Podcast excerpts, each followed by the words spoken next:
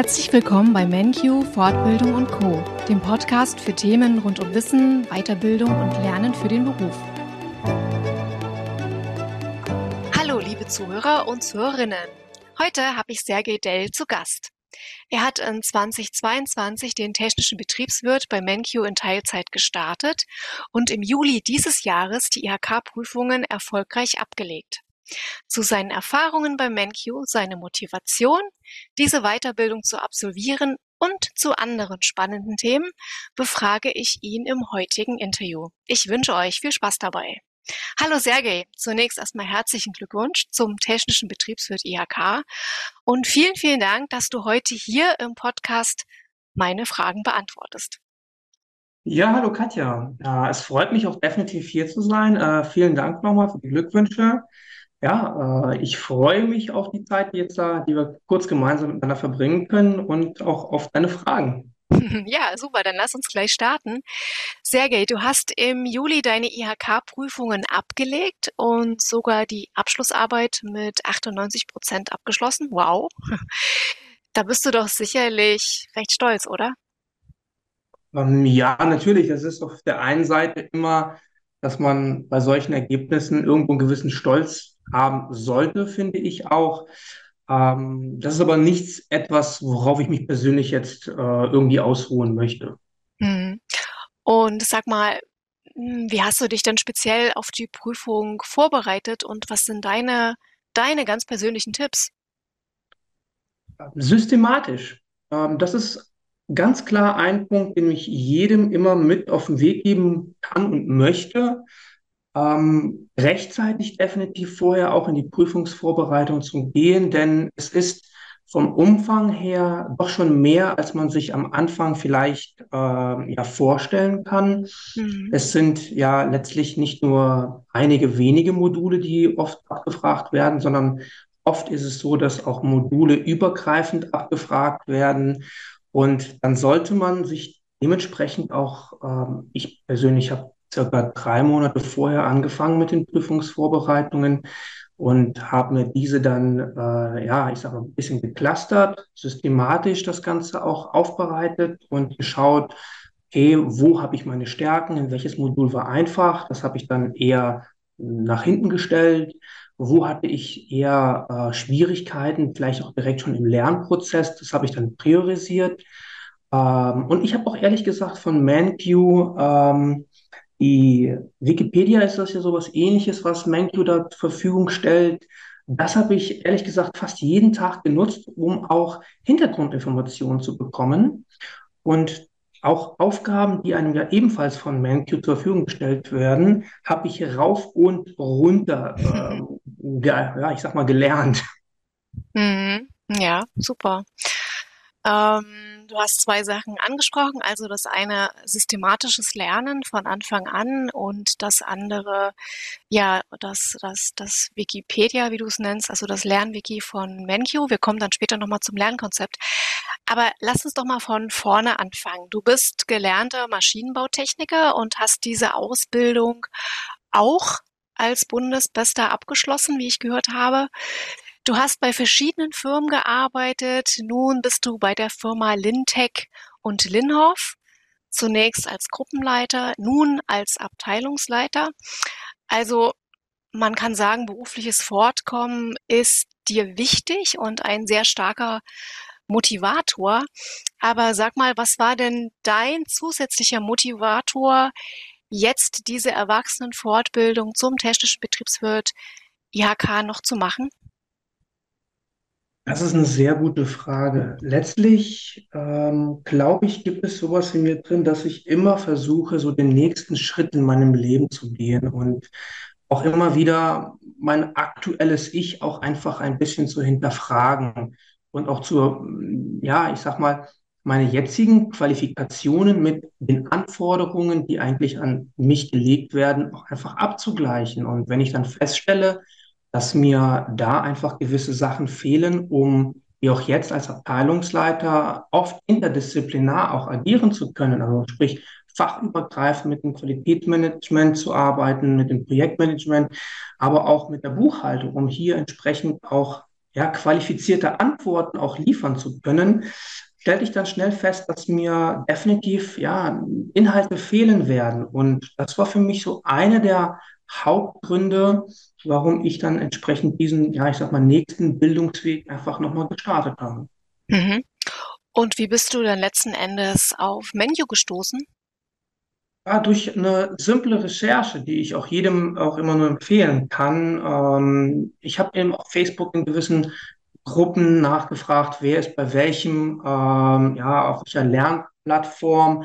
Ähm, es gibt natürlich auch die Möglichkeit bei anderen Anbietern, es gibt auch die Möglichkeit, das bei der IHK langfristig, äh, glaube ich, über drei oder vier Jahre sogar zu machen, nebenberuflich.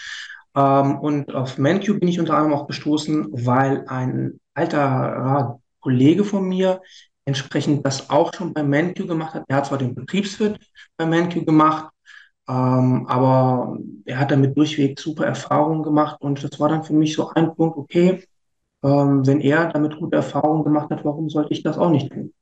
Hm. Ja, das ist natürlich äh, das Beste, wenn man jemanden kennt, der diese Weiterbildung oder zumindestens das, äh, das Weiterbildungsinstitut schon kennt und damit zufrieden war. Ja, super.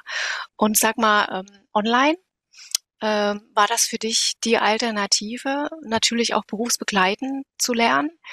Ich weiß von deiner familiären Situation, du bist Vater einer zweijährigen Tochter, hm, aber ja, hattest du vielleicht Bedenken, diese Fortbildung komplett online zu absolvieren? Ich würde nicht sagen Bedenken, natürlich irgendwo begründete Zweifel, ob Inhalte tatsächlich online genauso rübergebracht werden können wie in einem Präsenzunterricht. Ähm, zumal ich auch ähm, hier in, Trier, das ist eine Stadt in der Nähe von, von meinem Wohnort, das ist so 30 Kilometer entfernt, hätte ich durchaus die Möglichkeit gehabt, auch Präsenzunterricht wahrnehmen zu können. Das wäre dann aber über vier Jahre, ähm, zwei bis dreimal täglich in der Woche. Aber bestärkt, ehrlich gesagt, durch meine Erfahrungen jetzt durch äh, Corona. Und da haben wir ja alle letztlich von zu Hause aus auch stellenweise lange gearbeitet und ähm, stellenweise dann auch gelernt. Und dann war ich dann wiederum eigentlich so diese Annahme, hey, also wenn ich hier von zu Hause aus arbeiten kann, ähm, warum kann ich dann auch nicht äh, von zu Hause aus lernen? Und dann spielt das Thema, ob Präsenzunterricht für mich persönlich eine untergeordnete Rolle. Gerade, glaube ich, ähm, bei solchen Weiterbildungsmaßnahmen, die man jetzt in einem etwas, ich sag mal, höheren Alter nebenberuflich machen kann. Hm. Und du hattest schon einige Aspekte erwähnt. Äh, lass uns nochmal zum Unterrichtskonzept von MenQ zurückkommen oder auf das Unterrichtskonzept. Was hat dir besonders gefallen und ja, sind deine Erwartungen erfüllt worden? Was mir ganz besonders gefallen hat, ist tatsächlich die Verfügbarkeit von Informationen und die Art und Weise, wie diese aufbereitet ist. Ähm, das ist nämlich der wesentliche Vorteil. Man kann online von überall auf die Daten zugreifen. Also ich reise auch relativ viel und äh, bin dann auch öfters mal mit der Bahn unterwegs und solange dann die Internetverbindung stabil ist, ähm, hoffe, das kriegt die Bahn irgendwann mal etwas besser hin ähm, dann kann man auch auf die Daten zugreifen. Und ähm, auch wenn ich jetzt nach China oder nach Singapur unterwegs war, so konnte ich die Daten zum Beispiel äh, offline, indem ich mir die Sachen abgespeichert hatte, auch im Flugzeug immer wieder einsehen oder auch aus China ohne Probleme. Und das ist für mich so dieser entscheidende Punkt, ähm, der auch einen wesentlichen Vorteil bringt. Und zwar, dass man genau dieses Know-how aufbereitet, zu jedem ja nur erdenklichen Zeitpunkt auch entsprechend griffbereit hat. Und ein weiterer Aspekt, der mich wirklich sehr positiv überrascht hat, ist tatsächlich, dass das Ganze, also alle Webinare blockweise durchgearbeitet werden. Also man kennt ja dieses ganz normale Schulkonzept. Montag hat man zwei Stunden Sport, zwei Stunden Englisch, zwei Stunden Mathe und dann noch was. Und dann ist das jeden Tag immer verschieden. Ähm, und dieses Blog, dieser Blockunterricht, dass man Modul für Modul, also sprich zuerst Organisationsentwicklung, VWL, Rechnungswesen, dass man das blockweise abarbeitet, gibt einen wirklich das Gefühl, ähm, dass man immer an denselben Themenpunkten durchgängig arbeitet und das verfestigt sich wesentlich besser, das Wissen dann in dem Moment. Mhm. Zumindest war das für mich so. Mhm. Mhm. Ja, und jetzt hast du ähm, das erfolgreich absolviert, hast den technischen Betriebswirt äh, mit Bravour in der Tasche. Sag mal, hat sich denn für dich was verändert mit dieser Weiterbildung? Äh, ja, und wenn ja, was? Tatsächlich die Wahrnehmung ähm, und auch die Zusammenarbeit als auch das Verständnis für andere Fachabteilungen. Ähm, insbesondere beim Thema Kalkulation und äh, Managementsysteme, wie gewisse Entscheidungen einfach auch getroffen werden müssen, hat sich bei mir letztlich durch diese Weiterbildung ja äh, das Verständnis und das Hintergrundwissen, weil man letztlich auch mehr Informationen hat, ähm, ganzheitlich verändert.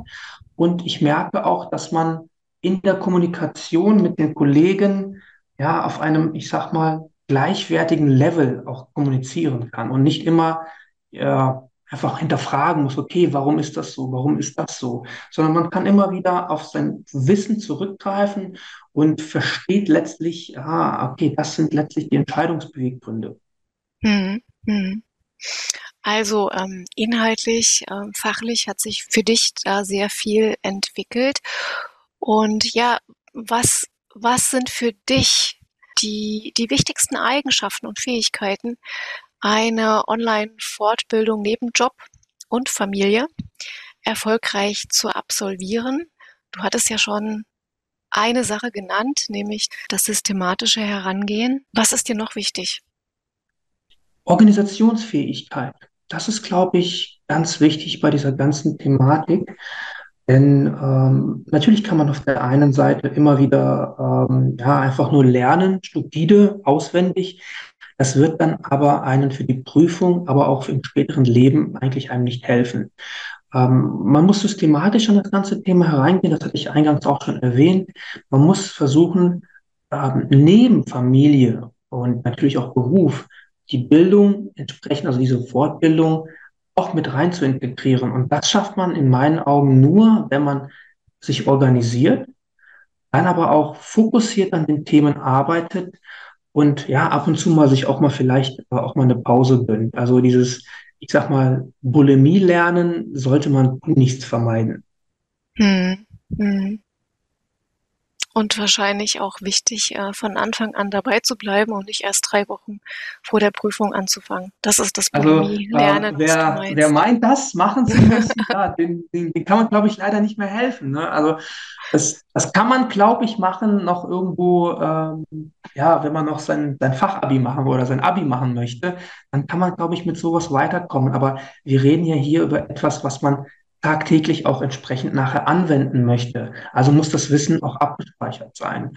Ähm, und da muss ein Verständnis dafür geschaffen sein. Man muss es auch anwenden können. Und mhm. da hilft wirklich, äh, ja, indem man langfristig einfach lernt. Mhm. Ja, das stimmt. Ja. Und äh, sag mal, das Thema mh, hm, Weiterbildung, Ausbildung ist ja für dich nicht nur ähm, als, als Teilnehmer relevant, sondern auch als Dozent. Magst du uns dazu vielleicht mehr erzählen? Ja, gerne. Ähm, ich war jahrelang auch Ausbilder äh, in ähm, vorigen Unternehmen, wo ich angestellt war, für die technischen Produktdesigner. Denn, ähm, weißt du, wir sprechen ja, und das ist ja mittlerweile allgegenwärtig, ähm, wir sprechen immer wieder über Fachkräftemangel.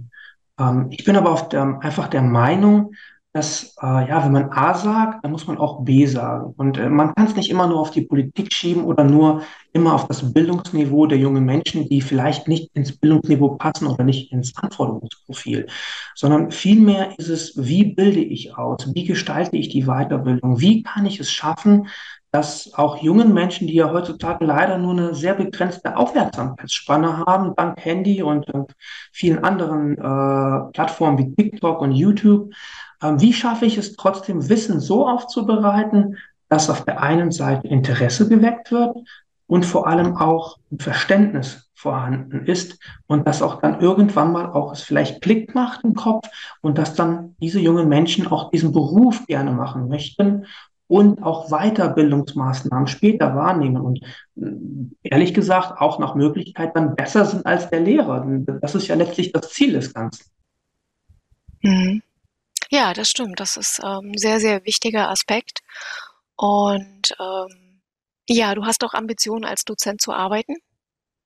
Ja, da werde ich jetzt auch äh, ja, bei ManQ definitiv noch anklopfen, dass wir da entsprechend das jetzt auch machen werden.